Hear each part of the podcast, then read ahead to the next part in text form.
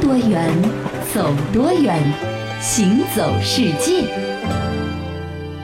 行走世界，大家好，我是一轮。各位好，我是贾云。问你一个问题，嗯，人类啊，嗯最离不开的是什么？水不是水，那是什么？哦，空气，对啊对不对？只要一两分钟不呼吸，我你就估计人就憋死翘翘了，对吧？水的话，你一两天不喝还能活下去啊，对没错所以其实空气虽然说是一个看不见的物质，但是呢，它对我们来说呢是赖以生存的。嗯而且呢，空气对于我们啊是免费获取的。哎，空气呢，可能很多人啊，因为他看不见摸不着，所以觉得它可能不太重要。嗯其实有所不知的是什么呢？在我们整个地球的物种进化的历史当中，包括我们人类这个进化的历史啊，嗯空气都扮演着非常关键的，而且呢是不太为人知道的角色。没错。嗯，那这些作用呢，往往是和我们习以为常的印象呢是恰恰相反的。比如说，我们都觉得啊，这植物多了，树多了，空气就会好。那一片片满眼的绿色呢，是积极进行着光合作用，吸收二氧化碳，释放氧气。这个时候，我们不是能够获得更多的氧气吗？嗯但是在远古时代啊，当这个陆地上第一次大面积出现植物的时候呢，却造成了远古海洋生物的大灭绝。这又是为什么呢？其实啊，主要是因为啊，大概是四亿年前啊，这个海洋当中呢出现了各种各样远古的鱼类。对啊，这个时候呢，地球赤裸的陆地啊，第一次出现了大规模的植物造林的绿化运动。对啊，海中的植物呢爬上了陆地，并且大量的繁殖、嗯啊。那么这种植物呢，其实是一种远古的这个裸蕨类的植物。没错啊。那么这大片的绿色呢，因为当时陆地上还没有任何的动物啊，只有它们，所以嗯导致了因为没有天敌嘛，所以很快它就占领了整块儿的大陆。嗯嗯结果就导致当时整个地球空气当中的含氧量啊急剧的上升，哦，对吧？这不断的这么多植物嘛，变成了这个大氧吧了。对，这直接导致什么呢？就是海水的这个水面啊上层呢也漂浮着大量的藻类，嗯这个藻类呢也开始发疯一样的繁殖了。是那么这个藻类一多啊，藻类和分解藻类的细菌呢就会消耗大量水中的这个氧气，嗯嗯，导致呢鱼啊可能就没有办法呼吸到足够的空气了。没错。对啊于是呢，远古海洋中的鱼类就遭遇到了灭顶之灾，开始大规模、大批量的死亡。，对，所以说呢，给我们一个启发，就是什么东西呢，破坏平衡总是不好的。嗯，那所以说，空气这个看似看不见、几乎得来全不费功夫的免费物质呢，其实在物种进化的过程当中呢，是一个狠角色啊。嗯生存死亡往往就取决于其中的一点点的成分变化。不过啊，这个海里的远古鱼类呢，其实我们还是比较陌生的。嗯死了呢，似乎也就是一个故事而而已且。听听就算了。今天也不会觉得很可惜，啊对对对吧对对但是有一种物种，它的灭绝呢和我们的这个命运呢是息息相关，这就是现在我们最熟悉的已经灭绝的一个地球原来的霸主恐龙。大家好，我就是在你们人类诞生前主宰这个星球的古生物恐龙啊！我是翼恐龙，我是云恐龙。渺小的人类，你们听好了，我们恐龙家族在地球上称王称霸的年头可比你们长多了。从大约两亿三千万年前早期恐龙出现，到大约六千五百万年前，这整整一亿多年的时间里，可是由我们来统治地球的。可是应了你们人类那句老话：“三十年河东，三十年河西。”常在河边走，不是湿鞋就是淹死啊！我们这批霸主也是说灭就被灭了啊。唉，往大里说是陨石撞击的结果，但事实上，陨石撞击之后，也不是所有的物种都没法活下去啊。这老鼠不就活下来了吗？我们之所以灭绝，还都是空气惹的祸。就是就是，我们恐龙到后来之所以难以维系，就在于我们习惯生活在的远古的时代的这个空气和之后的空气是完全不同的。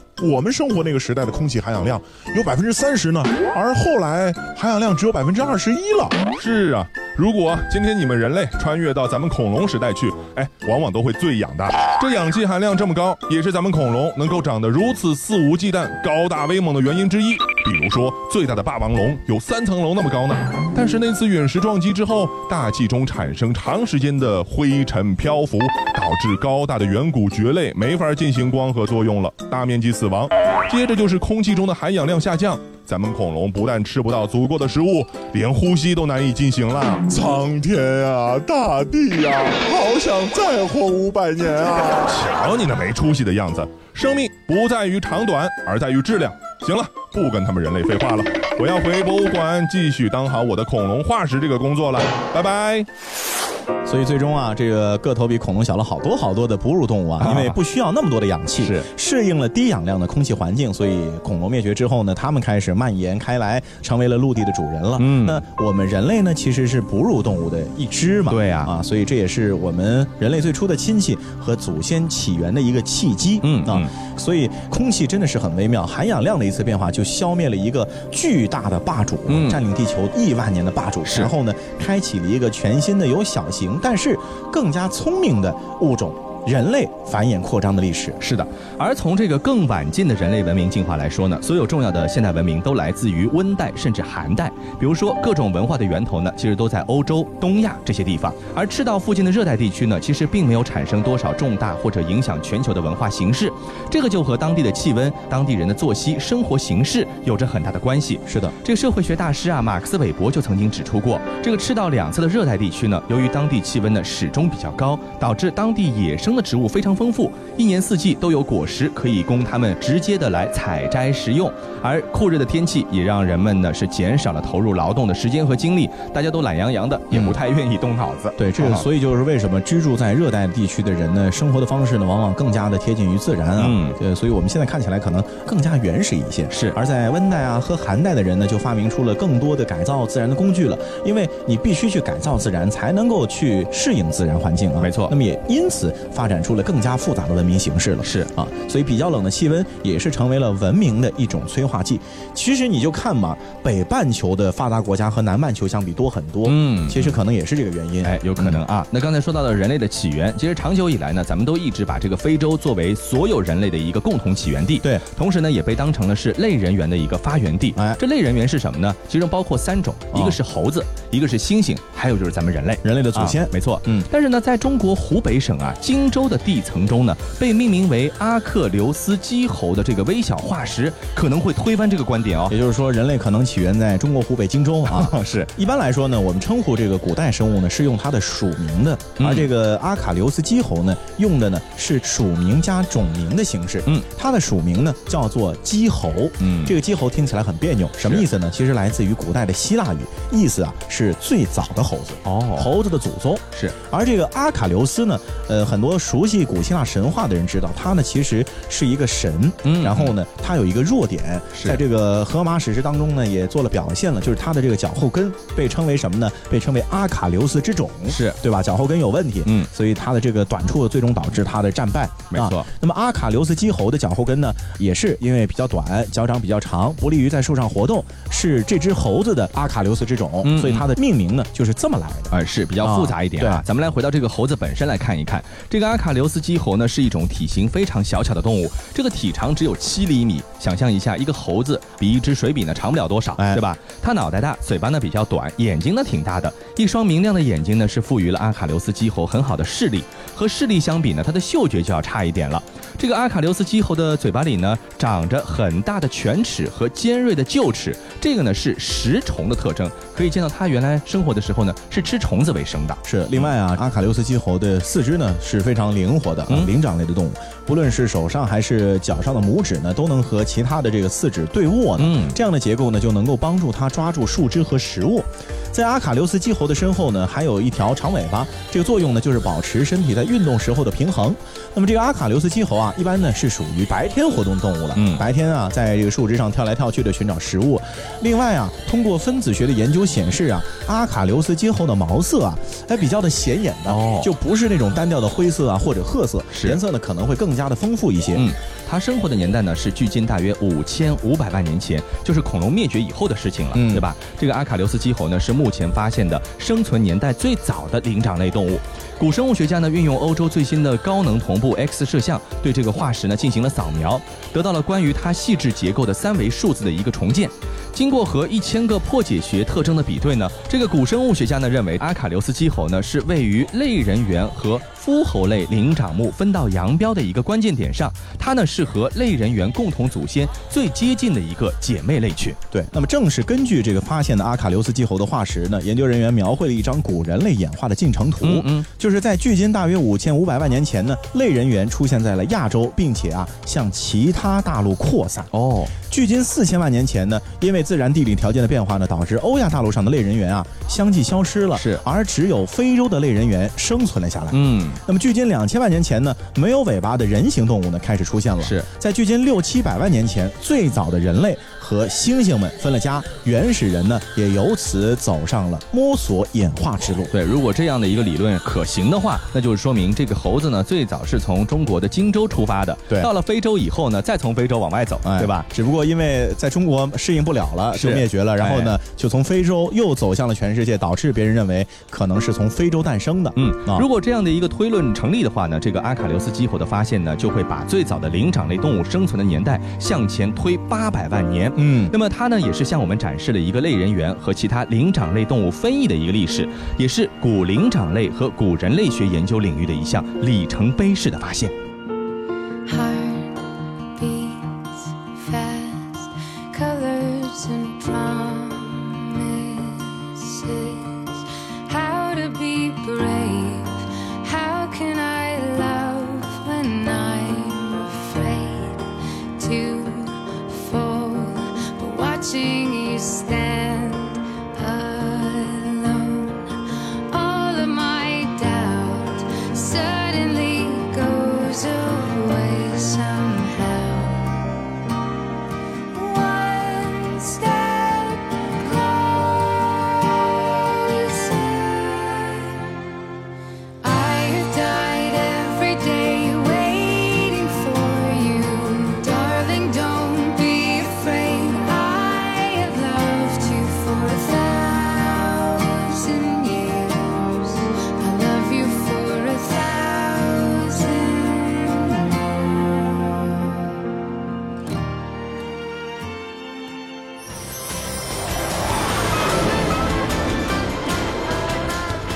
听多远，走多远，行走世界。欢迎继续回到《行走世界》，大家好，我是一轮。各位好，我是贾云。说来啊，我们人类虽然在地球诞生的过程当中啊，其实存在的时间真的很短暂，嗯可是这么短暂的时间，我们却创造出了无比伟大的文明。是，尤其是在我们中国五千年的历史、两千年的文明史呢，嗯其实都是非常灿烂辉煌的。是比如说其中的唐朝，一说到唐朝的话呢，我们眼前一定是展现出一幅金光璀璨、珠光宝气的盛世画卷没，错都有雄哦汉盛唐之说嘛。没错，那么出土于西安何家村的一批窖藏的金银器啊，他们就好像是历史的亲历者一样，用他们刻骨铭心的纹饰呢，默默地向我们讲述着一千多年前啊唐朝贵族的纸醉金迷的生活。接下来我们就一起带大家去了解一下。好，那么咱们来看看这个何家村窖藏中最为精彩和引人注目的呢，当属那些洋溢着盛唐之风的一些杯盘碗碟啊你别看这些东西啊是普通的饮食器具，对吧？在今天看来呢，哎，如果用这样的一个饮食器皿呢，会显得过于华贵。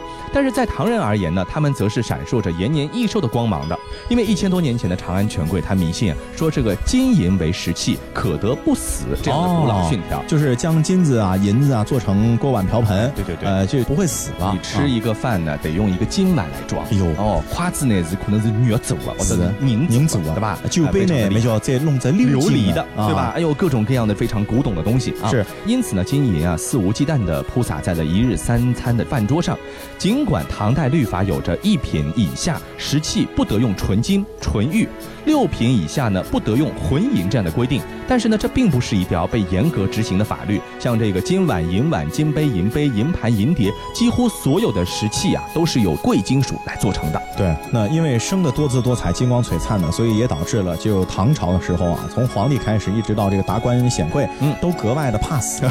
这死了就享受不了了对嘛。啊所以呢，炼丹服药呢，其实在唐朝的那个时代啊，也是一种上上下下的风气。没错啊，很时尚的，是就跟咱们今天要去买个包一样。嗯，在唐代啊，从皇帝到官僚呢，都对追求长生不老的方法呢是深信不疑的，就是他们认为一定能够找到长生不老的秘诀。嗯对啊，并且呢，他们会用一些金银啊，呃，这种就是能够保佑不死的材料呢，去做成储存丹药的罐子啊、盒子啊，哦还有用来煎药的这个锅啊、当啊，还有吊啊，以及炼丹用的这个石榴罐，还有服药用的杯子啊、碗啊、壶啊。也全部都是用金银做的。嗯，真厉害！这何家村教的主人呢，是拥有全套的炼丹用具，还有大力光明砂、光明碎红砂、朱砂、白缨、金箔等等名贵的药物。据说这些药物呢，都有镇静安神、益气明目、健五脏、提精神的功能。从这个器皿上的这个墨书题记来看呢，这时候炼丹用药呢，已经使用两甚至分呢来做这个计量单位了，已经嗯非常的精确了。对，并且呢很重视药物的产地，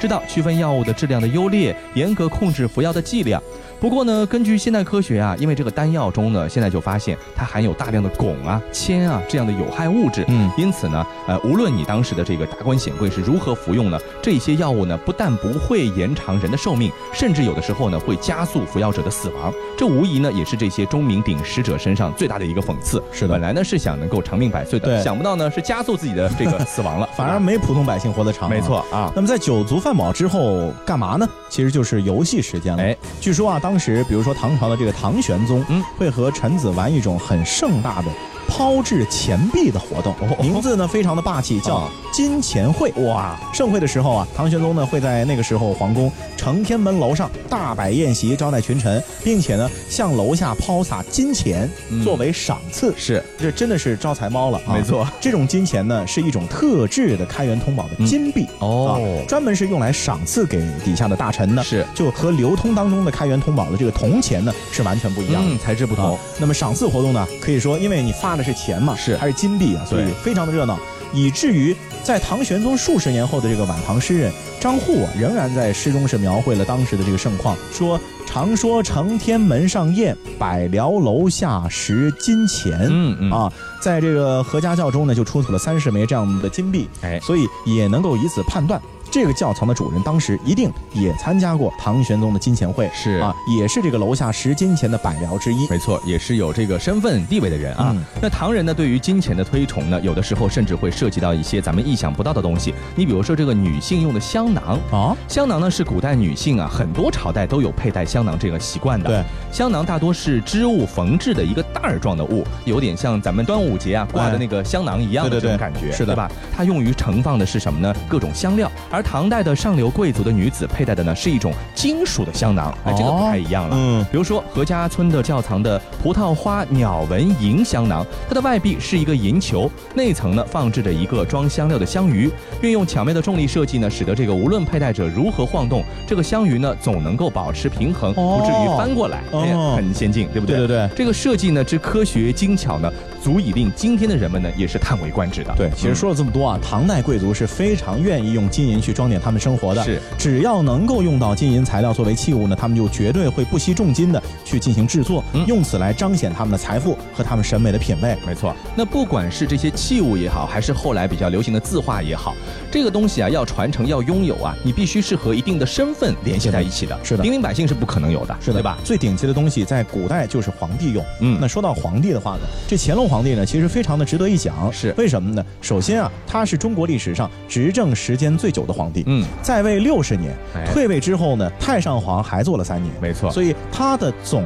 的执政时间呢，是中国历史上古往今来第一人没错嗯啊，超过他爷爷康熙的。 number one，对吧？另外，他还有一个治罪啊是中国古往今来寿命最长的皇帝。啊 乾隆继位二十多岁啊，死的时候都八十多了。是古代帝王能活到他这样的， 几乎没有寥。寥无几，啊对是 吧？而且啊，这乾隆还有嗯特点是什么呢？就是他独特的审美和想象力，嗯也为我们中华文化和艺术留下了很深的痕迹。是比如说，在很多传世的古书画当中，嗯你会看到很多乾隆爷的点评，嗯啊，他会写一首诗在上面，还刻个章。不过这个事儿呢，现在真两说了啊因为呢，乾隆呢，任何的画上，任何的作品上都喜欢写都喜欢写字，而且呢，写的满满当当。 对嗯人家的留白呢，全被他的诗给占了，对吧？所以有的人可能说，这好好的一个名画 啊，乾隆爷往上面一提字儿呢，反而身价有一些下跌，是还吧好？是乾隆皇帝这个嗯词儿。，对的。那么另外呢，其实在北京和承德很多的地方的建筑啊，嗯其实也是充满着乾隆爷的奇思妙想的。没错啊，他给我们留下的这个遗产啊，不仅仅说我们不能够忽视，也无法忽视，是而且呢，还可以津津乐道，和各位来聊一聊。嗯，那作为这个中国历史上实际执政时间最长的皇帝呢，这乾隆皇帝呢是创造了中国收藏历史之最。嗯他呢是广搜天下书画于内府，形成了无与伦比的《石渠宝笈》三编。到目前为止，《石渠宝笈》还是古玩界的一个对经典的是目录式的东西，没错对吧？那么古董珍玩呢，法书名记之外呢，乾隆还把园林风光也作为一种收藏，他收藏园子，他六下江南，把当地的风景名胜呢是收入自己的皇家禁院，随时把玩。于是呢，在北京和承德的一些皇家院囿中呢，就出现了像山寨版的江南园林，就其实不叫山寨，叫什么呢？复刻。呃仿制版，哎，对不对对？对对比，如说这个万园之园的圆明园呢，它其中就有杭州的平湖秋月和曲苑风荷这样的痕迹。哦就是西湖搬过去了哎，。对的，嗯这承德避暑山庄呢，它上面的青莲岛其实就有嘉兴南湖的烟雨楼这样的一个呃影子了，哎对吧？如今呢，这个前者呢已经不复旧观，后者呢仍然是避暑山庄中最为动人的景致，咱们还是看得到。对，那另外呢，乾隆皇帝啊，这个也很霸气。嗯他喜欢的东西呢，一般啊，他也不是说就喜欢一样的，嗯他喜欢一是双份或者多份啊这也是他的一个 爱好。比如说，苏州的狮子林之外的实例就有很多啊。嗯嗯北京故宫里面就有同样的双份园林，一个呢是建福宫花园，还有一个呢是宁寿宫花园，是两处花园全都是乾隆的得意之作。哎啊，这个一个呢是一七四零年，就是乾隆皇帝登基之初啊，为日后给太后守制建造的这个建福宫花园。嗯。那么乾隆对这座自己参与设计的花园呢是很满意的，嗯不仅做了大量师傅，还把自己喜欢的许多珍玩都放在里面了。对，那么后来为了自己退休之后颐养天年呢，乾隆又兴建了宁寿宫的花园，是，那么它就是以建福宫花园为蓝本加以仿制的，是等于故宫里面有一个一模一样的这个双子花园，没错。不过遗憾的是啊，这个建福宫花园后来在大概是一九三零年左右嗯毁于火灾了。哦啊，那么宁寿宫花园就成为了紫禁城内乾隆亲自参与设计的唯一的一座园林了。哎所以你去故宫，如果能够有幸去到宁寿宫花园，你就能够看到浓缩了乾隆造园理念和审美情绪的一个作品。没错，嗯那乾隆的双份这样的习惯呢，远不止于此啊。比如说，仿造杭州净慈寺罗汉堂的这个北京香山碧云寺的罗汉堂，还有呢承德的罗汉堂，仿造五台山书相寺的这个北京宝相寺和承德的书相寺。可惜当年的许多双份呢，今天都已经形单影只了。像北京的香山的赵庙，它的琉璃塔和承德的须弥福寿之庙的琉璃塔呢，是乾隆为六世班禅所建造的，那这个是很难得的，是完好无损的保存到了今天。就是这个双份儿呢，就是非常难得啊。现在你因还为可以双份儿看到都在双份儿，对是没错那么乾隆所处的这个时代呢，其实中西方的文化交流已经非常频繁了啊，嗯每年都有很多的这个外国的商人啊，包括传教士啊来到中国是啊。但是呢，这个乾隆对于传教士或者西洋人的态度呢，和他的祖父还有他的父亲都不一样。嗯，乾隆这个人呢，我判断他是一个文科生，嗯啊，为什么呢？因为他对数学、天文各种各样的科学啊不感兴趣，哦，只对西洋的绘画和建筑很热衷，是所以是一个文科偏艺术类的人才我。听说乾隆啊，他写诗啊哎嗯是写出你的脸，啊子一共是留下了一万多首诗，对可是我们能够读下来的呢，好像没有。，那刚因为我们课文里面基本上不教 它导是致只它求这量个不求质的。哎，这个质量真的跟李白、杜甫比起来，这差远了 没啊，错都是打油诗级别的。是啊，